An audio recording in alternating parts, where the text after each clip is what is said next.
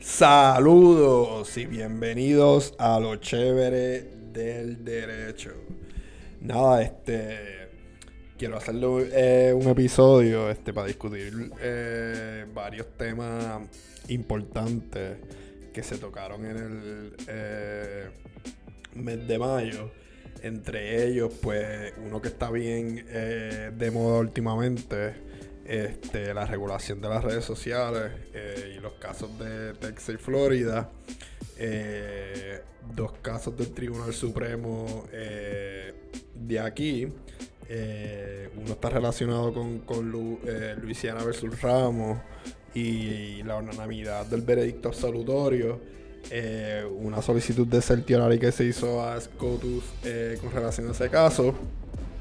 Y otro caso es uno es relacionado con una sentencia que se le impuso a un menor de 459 años, 2022 TCPR 59. también este, quiero hablar un poco de la investigación eh, de la filtración del borrador de la opinión de Scotus eh, en el caso del aborto. Otro caso que me interesa que voy a discutir es Fitzemano vs. United States, que está pidiendo un certiorari del décimo circuito, eh, argumentando que los ciudadanos de Samoa tienen un derecho al birthright citizenship, o lo que se conoce como US Solis, a través de la decimocuarta enmienda.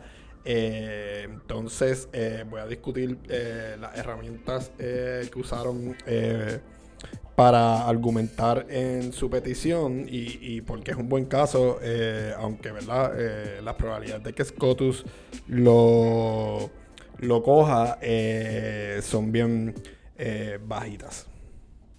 Bueno, pues pasando al tema principal, quisiera hablar como que, y voy a tocar este tema primero porque el tema de la censura en las redes sociales, la visión pues que tienen algunos de las protecciones de la primera enmienda, y, las contradicciones eh, de los mismos conservadores en general eh, cuando hablan verdad de la censura eh, del, del, bias de Silicon Valley en California y, por qué se le debe permitir a que los estados regulen el cómo compañías privadas moderan el contenido eh, publicado, especialmente el contenido público eh, político eh, que hacen las personas a esa plataforma slash compañía privada.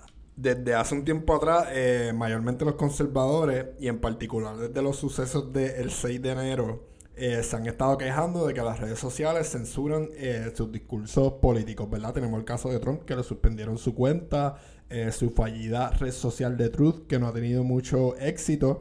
Tenemos otra red social que corría paralela a Twitter, que es Parler, que, le descontinuaron varios servicios y tuvieron que buscar tecnología independiente, pero prácticamente pues eh, los quitaron del, server por contenido que eh, violaban las políticas de la empresa a la cual ellos estaban y entonces pues tenemos este conflicto y estas leyes eh, eh, que buscan regular eh, cómo estas compañías privadas deben de moderar el contenido que la gente publica en sus plataformas. Y verdad, como todo el mundo sabe, a mí me encanta la historia. Y pues cuando a mí me hablan de censura, yo no automáticamente pienso en las redes sociales. Como que cuando a mí me hablan de censura, yo pienso en gobierno, porque para mí el significado histórico de lo que significa censura es que el gobierno me censuraba a mí lo que yo no podía hablar. O sea, las plataformas sociales son unas compañías privadas que cuando tú creas tu cuenta o eh, en algún momento de tu cuenta tú le das a un eh, I agree to the terms and services, bla, bla, bla, bla, bla, y hay algunas que también tienen una política de, de uso que te las notifican cuando te das login o cuando te sales, te las envían por correo electrónico, etcétera. El punto es que tú entras como en un contrato con esas compañías privadas de que no vas a violar esas políticas eh, eh, de la compañía. Y entonces el gobierno, a través del Estado, quiere meterse eh, en estas compañías privadas para decirle qué discurso pueden publicar o no pueden publicar. Por eso es que cuando yo veo a Elon Musk hablando de censura, es como que, brother, tú tienes un, eh, eh, una visión errónea de, de, de, lo que es censura. Como que si tú te pones a hablar cosas de, ¿verdad? Y la, la, la persona eh, que menos puede hablar eh, de censura, porque ¿verdad? él habla censura eh, cuando le conviene.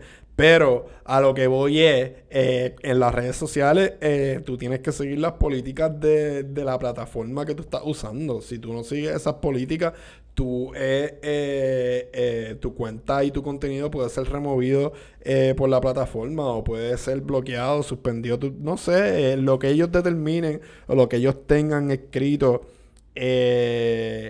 eh, eh, en, sus políticas eh, de, la compañía privada y su y sus contenidos y qué cosas permiten, qué cosas no, no permiten, porque hay ciertos tipos de discursos que, que el Estado no puede prohibir eh, en el ámbito público, pero las compañías privadas, pues si entienden que violan sus políticas, sí las pueden eh, eh, prohibir o, las pueden sacar. También hay unos discursos que el Estado puede prohibir porque no están eh, eh, protegidos por la primera enmienda. Entonces tú no me puedes a mí argumentar ahora que también hay que permitirlo, ¿verdad?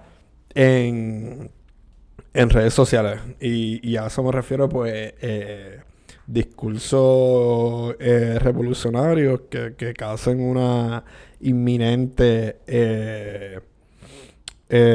reacción o que vayan a tener una inminente reacción de rebelión siguiendo eh, los argumentos trazados a nivel nacional, eh, en general que, que mencioné ahora, eh, los republicanos en los estados de Texas y Florida aprobaron unos proyectos de ley imponiéndole unos requisitos y unas reglamentaciones a las plataformas de redes sociales que quieran moderar contenido publicado por los usuarios en sus plataformas. En Florida estoy hablando del SB 7072 y en Texas estoy hablando del HB 20. También hemos tenido legislaciones en los estados de Michigan y en los estados eh, de Georgia. En los casos legales que tenemos en, Texas y Florida, estamos hablando de eh, los mismos challengers o los mismos demandantes que una compañía que se llama NetChoice LLS. Ellos son una compañía que representan muchas páginas de web y redes sociales.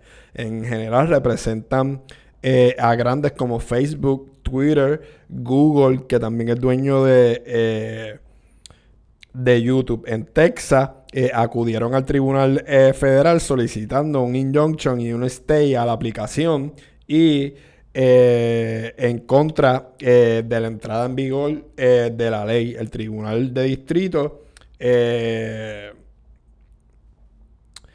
estuvo a favor de la solicitud en lo que se litigaba.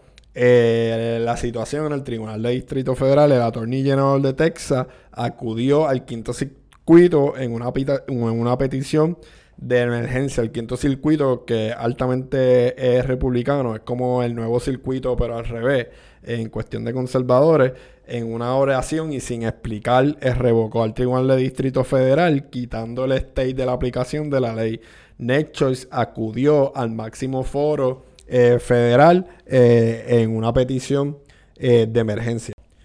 Varios días después de lo sucedido en el quinto circuito, el undécimo circuito de apelaciones sostuvo que probablemente la ley federal que regulaba las plataformas eh, sociales y web similares al HB de Texas iba a ser encontrada inconstitucional, por lo tanto estaban eh, eh, declarando a favor un stay de la aplicación de la ley en Florida en lo que se ven los trámites de eh, los méritos de la apelación en el undécimo eh, circuito. El undécimo circuito, en síntesis, sostuvo que la ley violaba la libertad de expresión en dos modalidades. El derecho a la libertad de expresión en la modalidad de editorial choice de las cosas que, postean, ¿verdad? Entre comillas, o, no sé un anglicismo ahí, en, las en, las plataformas eh, sociales.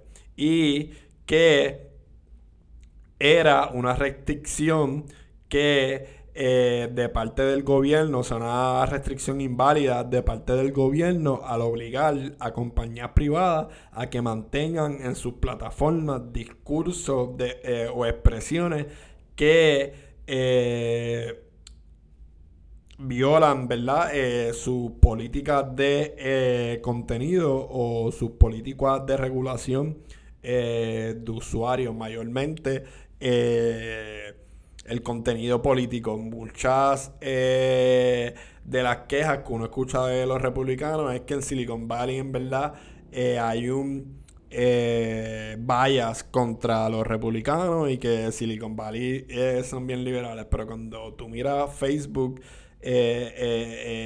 yo siempre como que he visto a Facebook como que más, o sea, jugando como que, para los dos lados, mucho más para los republicanos, ¿verdad? No sé, las otras demás compañías grandes, pero a lo que iba es que las exposiciones de motivos de, de, estas leyes, de la de Florida y la de Texas, expresan específicamente el bias de eh, Silicon Valley que tienen supuestamente con los conservadores y su amor por los liberales eh, en la nación eh, americana. Como norma general, una reclamación de derechos constitucionales tiene que ser imputada solamente contra el Estado. ¿verdad? Las doctrinas se conoce como la acción de Estado y pues ya tiene que estar envuelto un gobierno, una entidad del gobierno, una entidad que se le dé con una función, alguien que trabaja con el gobierno, etcétera, ¿verdad? Existen unas excepciones, pero no, voy a entrar en ellas, ¿verdad? No son pertinentes a lo que estoy hablando. Por otro lado, tenemos que tener en perspectiva el contenido histórico original de la libertad de expresión en la historia legal de Estados Unidos y Puerto Rico, particularmente con lo que es el contenido político y las persecuciones políticas que no se dan eh, eh, porque, eh, ¿verdad? Y usando el tema de las redes sociales, porque las redes sociales, entre comillas, censuran, censuran el contenido político de, ¿verdad?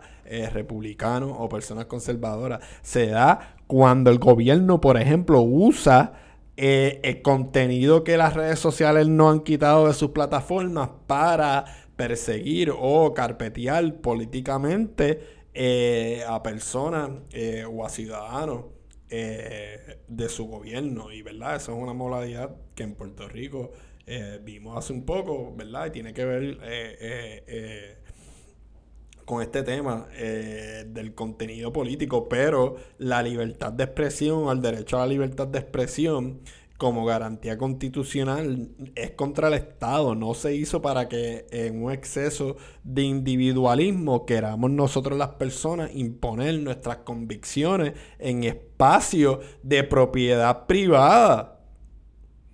Y, y ¿verdad? Ahora una síntesis histórica y original de, de, de dónde es que nace eh, eh, esto o el sentido de, libertad de expresión. En Inglaterra, cuando empezaron a, los periódicos, los periódicos tenían que hacer una petición administrativa y pagarle eh, a la corona inglesa un dinero para que les dieran una licencia para poder operar sus periódicos. Y, ¿verdad? Atrévete a hablar en contra de la corona, pues porque no te doy la licencia administrativa o, o, te lo cierro, ¿verdad?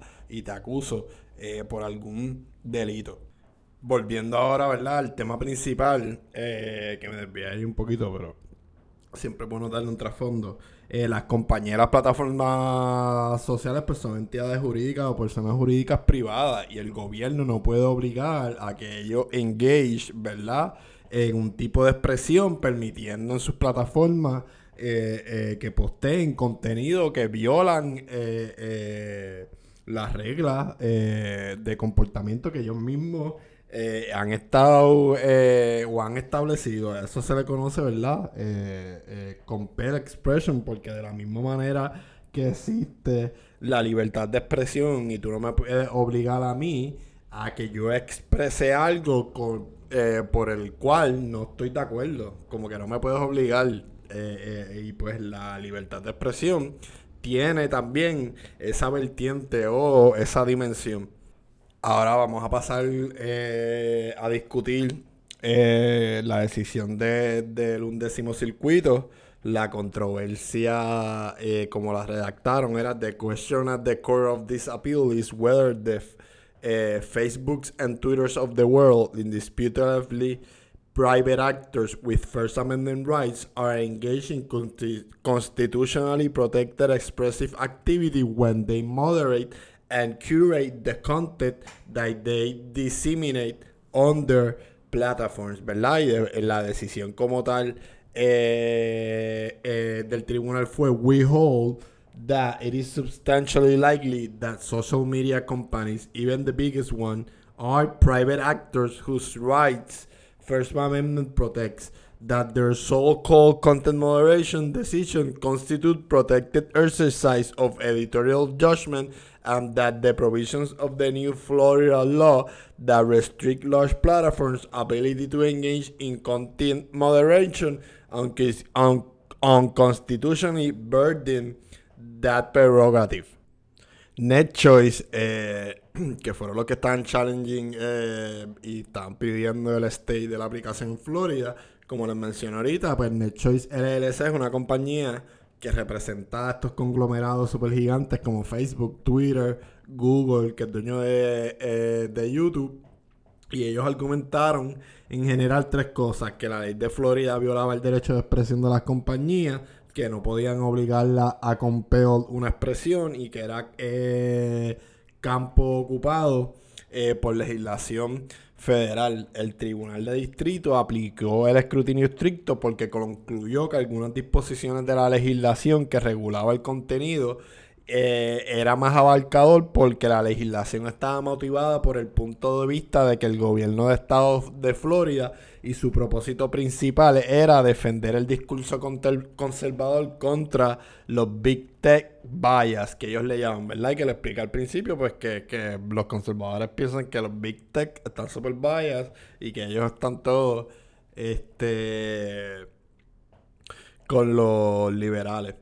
El estado de Florida argumentó en el apelativo que no aplicaba la doctrina de, de compel speech y que por el contrario la doctrina que aplicaba era la doctrina de host de third parties o lo que le llaman open carriers. La ley no activa la primera enmienda y el escrutinio estricto porque refleja una, una discreción permisible para tratar a las compañías de redes sociales como common carriers.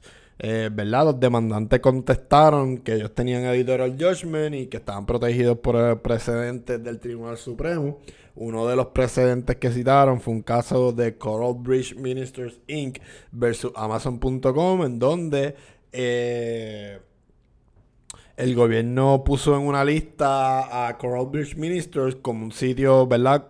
Como un culto y como una organización peligrosa. Y Amazon, pues al ver esto, la quitó de la lista de, de charities o de organizaciones que pueden ser auspiciadas este, a través de Amazon. Y pues ellos demandaron a Amazon para obligarlos a que lo eh, pusieran. Eh, en la lista y pues Amazon dijo que no, que ellos no los podían obligar a tener eh, contenido en su página que violaba cosas que ellos pensaban que iban en contra de, de sus principios.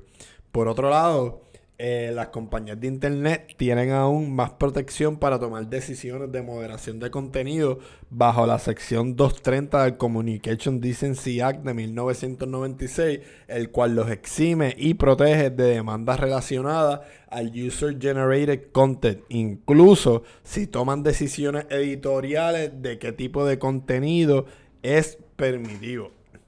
Les voy a dar unos ejemplos ahora de cómo estaba diseñada, por ejemplo, la ley de Florida, en lo que le llaman Content Modern Restriction.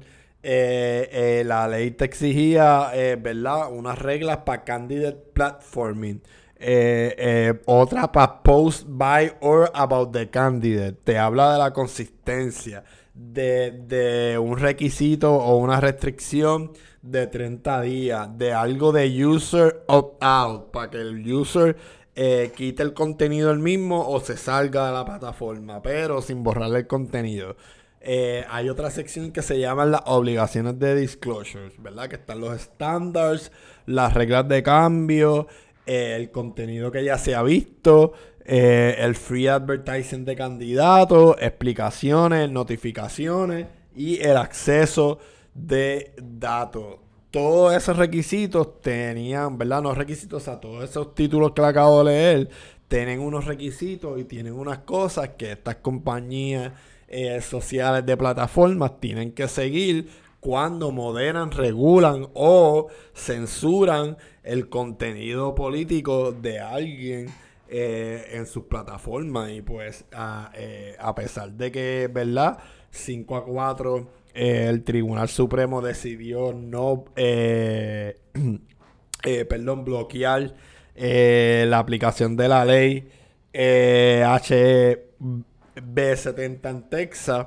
se aproxima una guerra fuerte, ¿verdad? Entre un balance de los derechos eh, de los individuos que no tienen ninguno porque no estamos hablando de un ente del gobierno versus eh, los derechos de estas compañías, ¿verdad? Que son compañías privadas y no me puedes venir a decir a mí que ellos no tienen derecho a content moderation cuando otras compañías, ¿verdad? Como los super PACs tienen derecho a la libertad de expresión y expresarse en cuanto a anuncios y tiene y por eso verdad lo de los fondos ilimitados etcétera eh, y todo el meollo de jurisprudencia que hay en el tema de financiamiento de eh, elecciones. Así que hay que estar pendiente porque ahora eh, se va a discutir en los méritos la apelación en el quinto circuito de Texas eh, no se bloqueó la ley en lo que se discuten los méritos eh, de la apelación y pues lo más probable pues esta controversia en, general regrese eh, al Tribunal Supremo. Este, por lado, los casos, si eso pasa, pues lo más probable sean consolidados. Este, el Choice, una de las primeras cosas que hizo cuando bajó la decisión del undécimo circuito fue notificarle al Tribunal Supremo eh, de la decisión eh, de ese circuito. Y nada, pues ya acabamos con ese tema. Ahora vamos a pasar a los demás. Y ahora vamos a pasar eh, al caso de Pueblo versus Centeno 2021, TCPR 133. Recientemente Scotus en Ramos versus Luciana que fue más o menos empezando la pandemia, resolvió que el veredicto por unanimidad era tan fundamental en el sistema norteamericano que debía de ser incorporado a los estados. En Duncan versus Luciana, el Tribunal Supremo había decidido que eh, esto no era fundamental y que no había eh, que incorporarlo a los estados ni a los territorios. Y pues Puerto Rico eh, por razones de, de, las revueltas nacionalistas, Luisiana y Washington State, por razones eh, racistas, pues no tenían este requisito para poder ¿verdad? meter preso eh, a la gente por veredictos de mayoría. Y pues cuando, cuando salió la decisión, surgió aquí en Puerto Rico eh, una controversia interesante en cuanto a los veredictos absolutorios y si estos también tenían que ser por unanimidad o si estos se debían quedar por mayoría como lo establece eh, la constitución de Puerto Rico. La controversia era si, si el requisito de unanimidad también aplicaba a los veredictos absolutorios, ¿verdad? Y como ya mencioné erróneamente, eh, y mal decidido, el Tribunal Supremo eh, de Puerto Rico eh, determinó que si la sección 11 del artículo de la Constitución de Puerto Rico dice que en los procesos por delito grave el acusado tendrá el derecho a un juicio que se ventile en un jurado imparcial compuesto por 12 vecinos de distrito, quienes podrán rendir veredicto por mayoría de votos. Y la mayoría se basa en esta redacción textual de la sección 11 del artículo 2 para decir que como no enfatiza sobre veredictos eh, de culpabilidad y veredictos de absolutorios, pues como los veredictos de unanimidad tenían que ser por unanimidad, pero los absolutorios también. Y eso no es lo que dice... Eh, eh, ¿verdad? Ramos por Luciana. Ramos por Luciana estableció que un juicio por un jurado imparcial incluye un requisito tan ampliamente extendido y aceptado como es la unanimidad, ¿verdad? Eh, eh, eh, porque es un, una protección mayor al, acusado, pero tú decirme a mí que los veredictos absolutorios también tienen que hacer por unanimidad, pues tú cambiar el peso de la prueba eh, al acusado, porque entonces ahora la absolución tiene que ser por unanimidad. Entonces es ilógico que tú des una incorporación de un derecho constitucional a nuestro sistema eh, jurídico, pero a la misma vez transfiera el peso de la prueba al acusado, pues no estás haciendo nada. O sea, eh, estás incorporando un derecho para la misma vez limitar eh,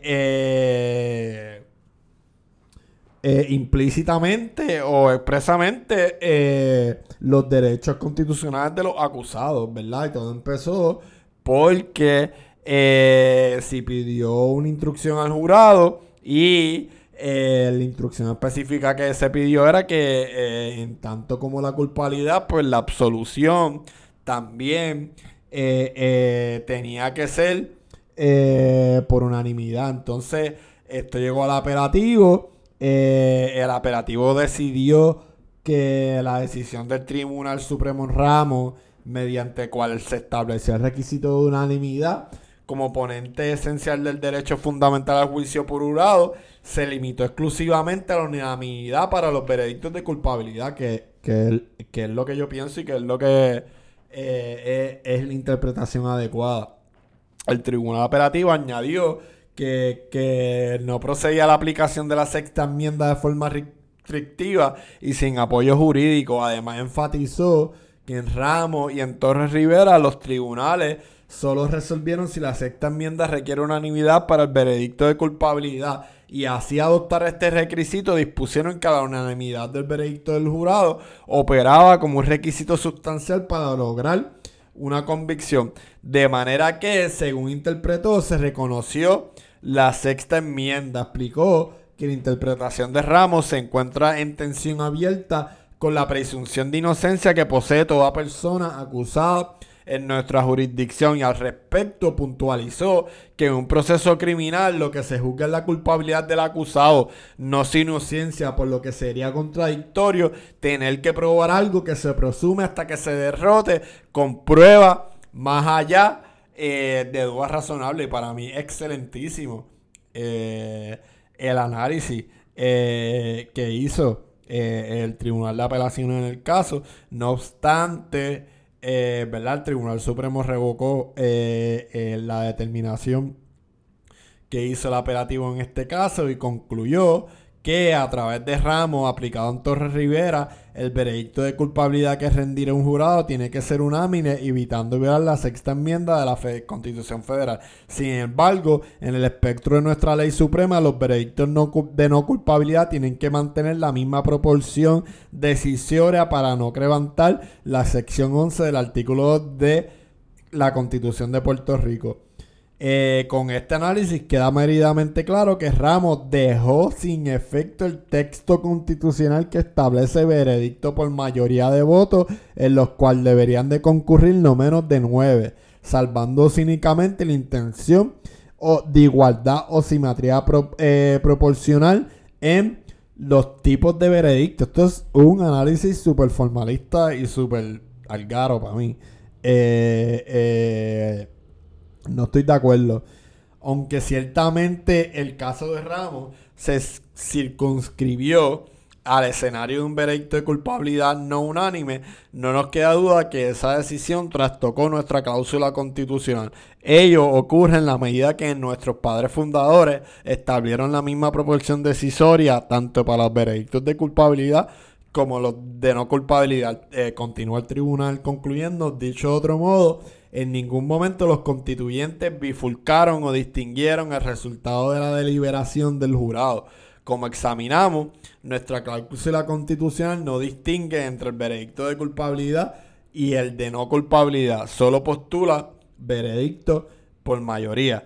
Por último, rechazamos por totalmente inmeritoria la postura de que requerir la unanimidad para lograr un veredicto absolutorio transferiría al acusado el peso de la prueba o que trastocaría la presunción de inocencia. En la esfera federal, el requisito de unanimidad opera tanto para los veredictos de culpabilidad como para los absolutorios, quedando intacta la presunción de inocencia y el peso de la prueba atribuible al Estado. Concluir lo contrario tendría el efecto de conferirle un alcance a la presunción de inocencia que no tiene en la jurisdicción federal de la que adoptamos la nuestra. Y verdad, yo no estoy eh, en nada de acuerdo eh, eh, con ese análisis. en la opinión hubo una disidente, hubo dos, pero una de ellas fue del juez Estrella Martínez.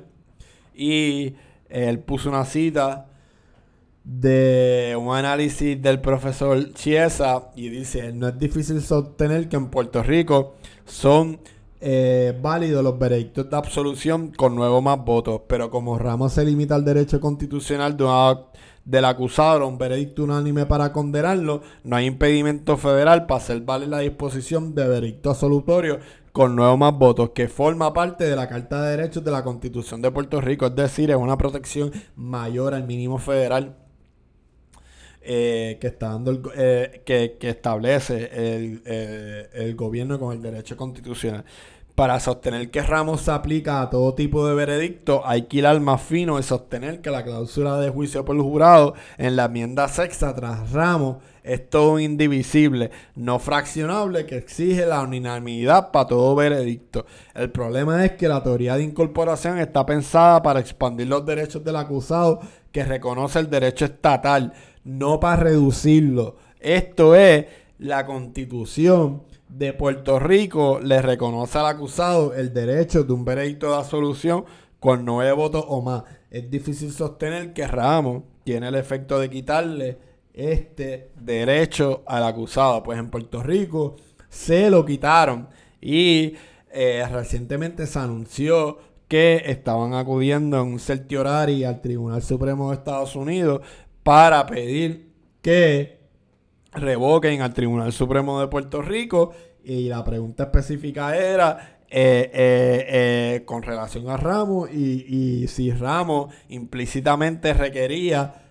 o requiere que la sexta enmienda sea un todo indivisible donde se requiera la unanimidad de los votos para todos los veredictos. Ahora pasamos eh, a un caso más reciente, que es el que le mencioné al principio de 22 TSPR 59, en donde el tribunal rehusó eh, verificar una condena de 45, 459 años que le fue impuesta a un menor eh, cuando cometió un delito siendo menor y fue juzgado este, obviamente como, como adulto. Y pues no tan solo no quisieron revisar eh, la condena, tampoco quisieron pues hablar ni comentar nada acerca de eh, dos disposiciones constitucionales. Una de ellas está en ambas constituciones, que es la prohibición contra los castigos crueles. Eh, está en la enmienda octava de la Constitución Federal y tenemos los castigos crueles en la previsión de los castigos crueles de la constitución local. Otra disposición constitucional que tenemos importante en nuestra constitución es la rehabilitación de los confinados. Y pues una vez más, el tribunal rehúsa a chequear condena eh, eh, de asesinatos eh, que cometen jóvenes, ¿verdad? Yo le llamaría asesinatos atenuantes que cometen jóvenes y que son cometidos para luego ser juzgados como adultos, ¿verdad? Bien sabe la ciencia y la jurisprudencia expresado con unos requisitos que cuando un menor comete un delito no tiene la misma el mismo desarrollo cognitivo que una persona que es adulta. O sea, no estamos tampoco abogando de que, o sea, la persona salga eh, a la calle nuevamente, pero como muy bien explicada Disidente de Estrella, eh, no hay ninguna posibilidad real eh, bajo una condena de 459 años, quien fue impuesta cuando tú eras menor de edad, para tu rehabilitarte. O sea, no hay break ahí de nada. So, como eso no es un castigo eh, eh, cruel y cómo eso eh, es permitido, ¿verdad? por nuestro Tribunal Supremo y, ¿verdad? El otro, los otros días hice un post expresando como en algunos temas Scotus estaba más al centro que el propio Tribunal Supremo y como el Tribunal Supremo estaba más a la derecha en unos temas que el propio eh, Tribunal eh, Supremo. Y básicamente la controversia era si constituye un castigo cruel e injustificado la imposición de una sentencia de 459 años sobre un menor de edad como adulto sin previamente tomar en consideración su minoridad de edad y las circunstancias que atenúan su culpabilidad conforme lo ordena el Tribunal Supremo Federal y el Tribunal Supremo de Puerto Rico por mandato eh, eh, constitucional. Y, ¿verdad? El, juez Estrella comentó que, sí, que en la afirmativa pues constituía eh, un castigo cruel el imponerle una sentencia de 459 años a un menor que fue juzgado como adulto. Y, ¿verdad? Yo pienso que es lamentable y, que tengamos este tipo de situaciones. Y, más cuando hay unas disposiciones constitucionales tan importantes que le imponen eh, un deber a, los funcionarios públicos, tanto en la rama eh, judicial como en la rama eh, ejecutiva. Ahora este, vamos a pasar a hablar eh, de, la investigación eh, que se está llevando a cabo sobre eh, la filtración que hubo de la opinión o el borrador de la opinión de Alito en el caso de aborto en el Tribunal Supremo de Estados Unidos. Como ya muchos saben, pues recientemente se filtró a la prensa un borrador de la opinión de, del juez Alito en el caso de aborto de, de Dobbs. Yo hice un episodio de eso, discutiéndolo a profundidad. Lo pueden este, chequear en todas nuestras eh, plataformas. Y como expliqué en ese episodio, pues era la primera vez en, la historia de ese foro federal que se filtraba un borrador de una opinión completa eh, de un juez. Anteriormente se habían filtrado opiniones o extractos de opiniones, eh, pero nunca en la magnitud que ocurrió recientemente con esa opinión o borrador de opinión en el caso eh, del aborto. Entonces, pues rápido que, eh, que ocurre el suceso, el juez presidente Roberts eh, ordenó una investigación sobre la filtración de la opinión. Pusieron a cargo de la investigación a Gail Curley, que es la persona que, que, uno escucha que grita oyes, oyes cada vez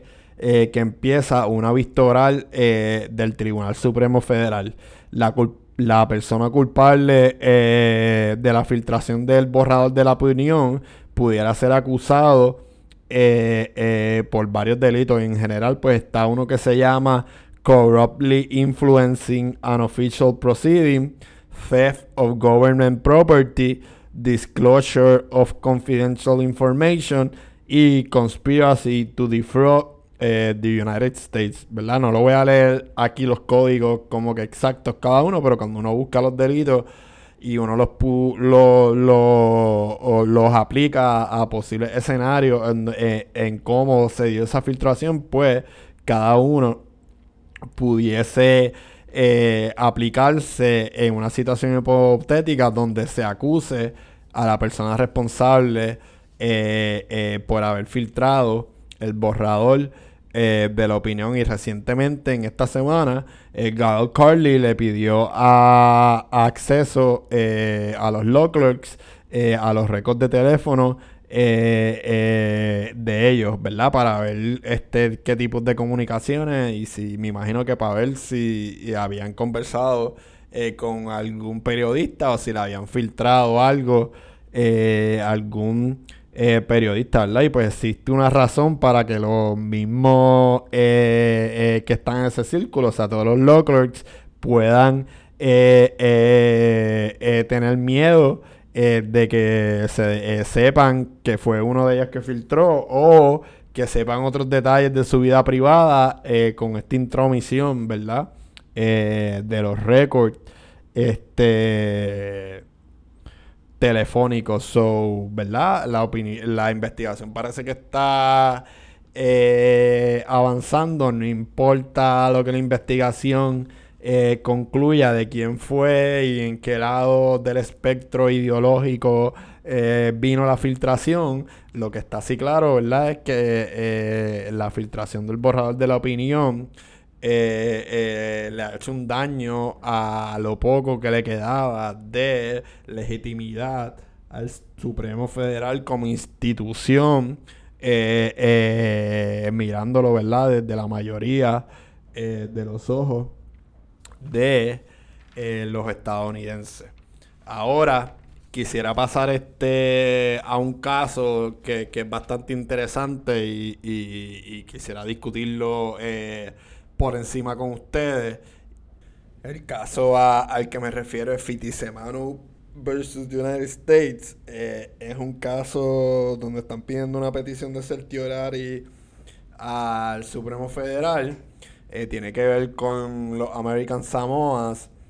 Eh, ellos no son ciudadanos americanos. Cada territorio no incorporado tiene su, su particular relación eh, con los Estados Unidos. Por ejemplo, hay unos como US Virgin Island que, por ejemplo, eh, tienen ese SAI eh, desde en su ley federal o convenio que tienen con Estados Unidos. Y, ¿verdad? Los American Samoa, a pesar de que envían una gran cantidad de su población al ejército y una gran cantidad de su población participar en el ejército, pues ellos no tienen eh, ciudadanía americana eh, de nacimiento o lo que le llaman en, en latín del common law el US Solis. Y pues ellos están demanda ellos habían demandado eh, diciendo que la decimocuarta enmienda hace que no haya distinción en cuanto a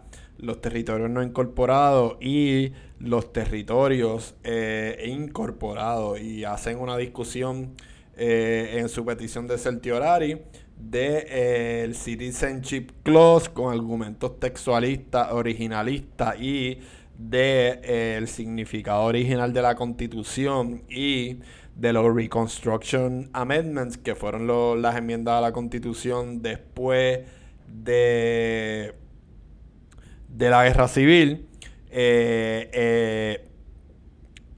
pidiendo eh, y diciendo que, que el, Citizenship Chip Clause eh, no hacía distinción y que a ellos, eh, ¿verdad? de American Samoa se le tenía que dar Birthright Citizenship. El caso vino del décimo circuito.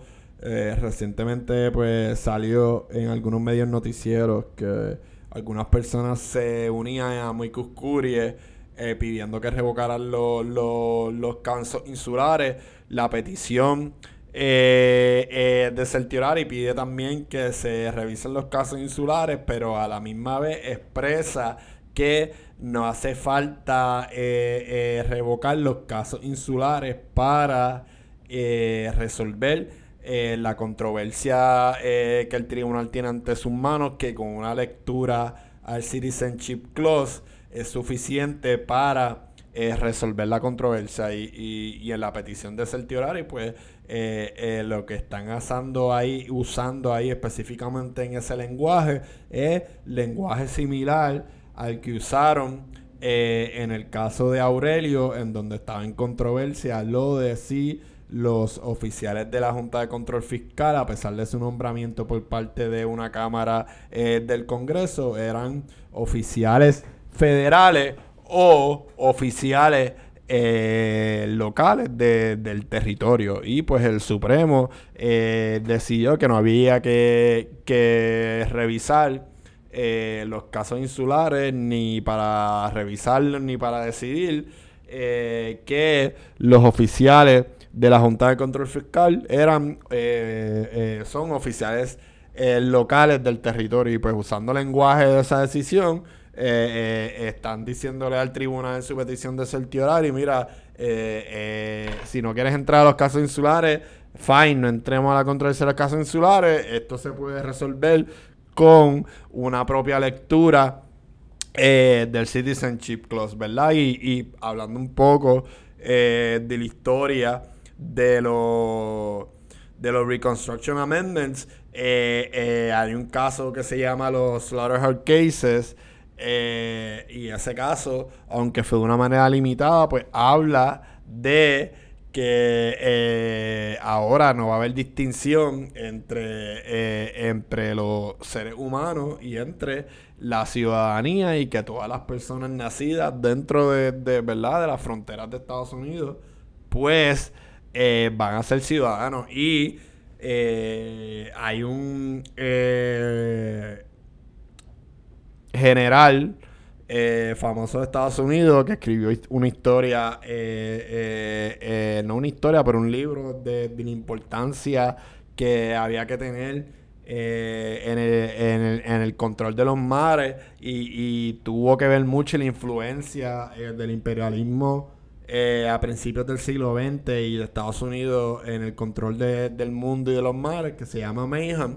Pues Mayhem llamaba esto el Gran Constitution Lion in the Path el Lion en 1898 cuando tuvimos ¿verdad? esta controversia de que se iban a hacer con los territorios, el, el, Tratado de París, pues había eh, dentro del sector republicano, había un sector pues que reconocía que la decimocuarta enmienda eh, no permitía eh, que se tuvieran eh, territorio donde no eh, la constitución siguiera eh, las extensiones de, esa frontera, porque eso es lo que, lo que, lo que requieren los constitutional la Reconstruction Constitution y, esos amendments después de la guerra civil.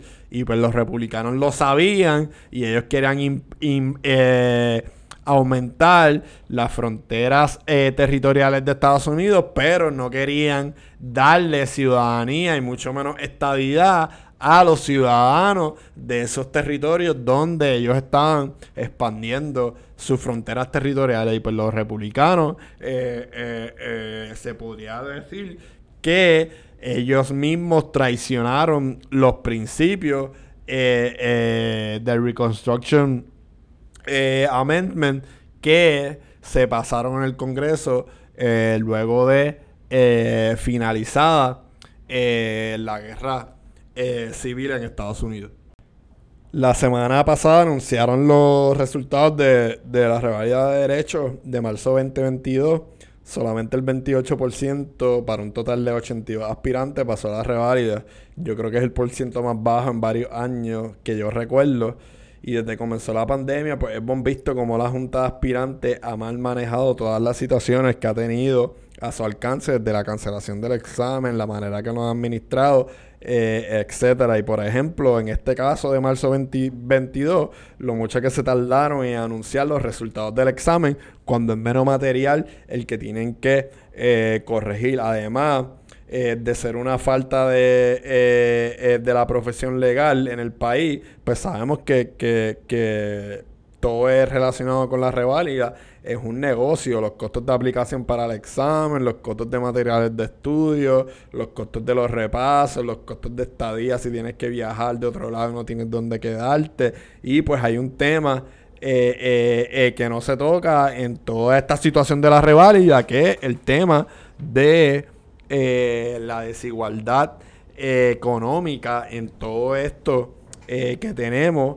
relacionado con la revalida. Yo creo que es un tema importante que debemos de tener en mente siempre que estemos analizando o hablando del tema de la administración del examen de la reválida. En la legislatura, el representante Aponte Rosario presentó la resolución de la Cámara 444 con los fines de ordenar a la Comisión de los Jurídicos de la Cámara de Representantes de Puerto Rico recibir eh, reabrir una investigación exhaustiva sobre la revalida de Derecho General y Derecho Notarial y las notas de pase de los estudiantes de Derecho. Y para otros eh, fines relacionados eh, con la medida, también vimos cómo la presidenta del Colegio de Abogados, la presidenta Calcaño López, ofreció unas declaraciones en apoyo a la resolución presentada en la Cámara de Representantes, la resolución 444. Eh, eh, hasta donde último tengo entendido, hoy,